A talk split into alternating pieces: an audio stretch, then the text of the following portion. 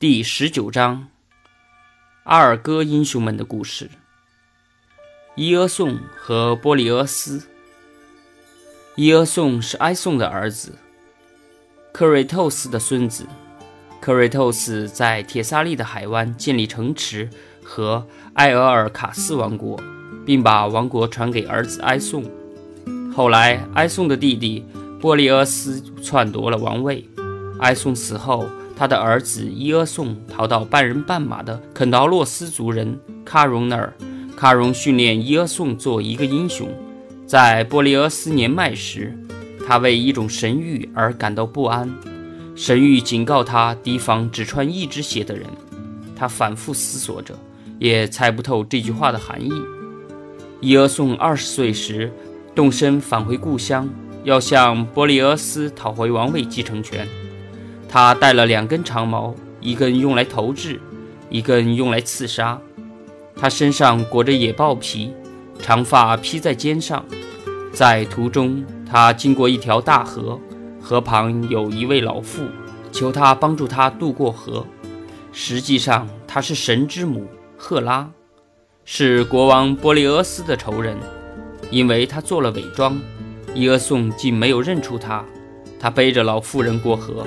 在河中，他的一只鞋子陷在泥潭里，拔不出来。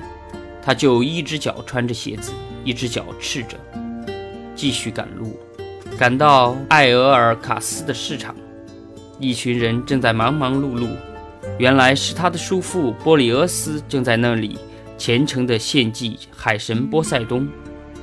人们看到伊俄宋英俊魁梧，气宇轩昂，都很惊讶。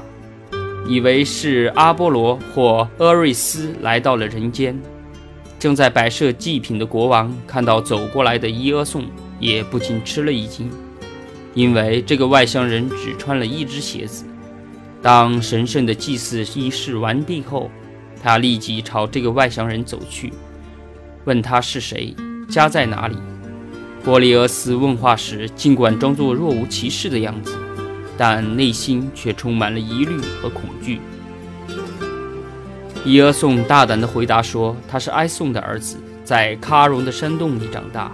现在他回来了，想看看父亲的旧居。”皎洁的波利俄斯客气地听着，亲切地接待了他，不让丝毫的惊恐与不安流露出来。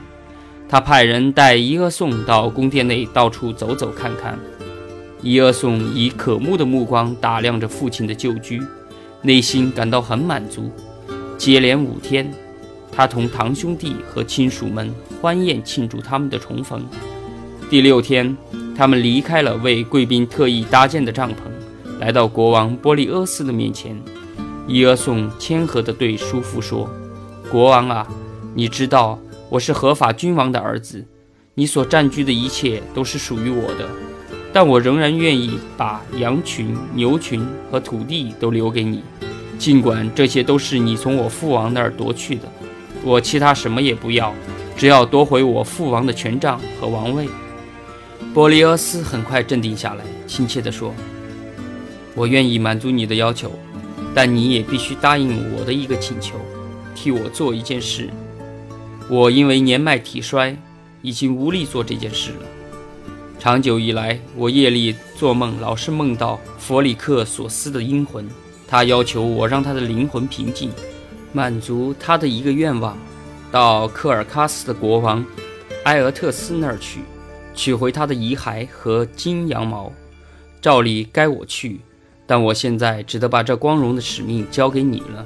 你可以从中获得无上的荣誉。当你带回这些宝贵的战利品时，你就能得到权杖和王位。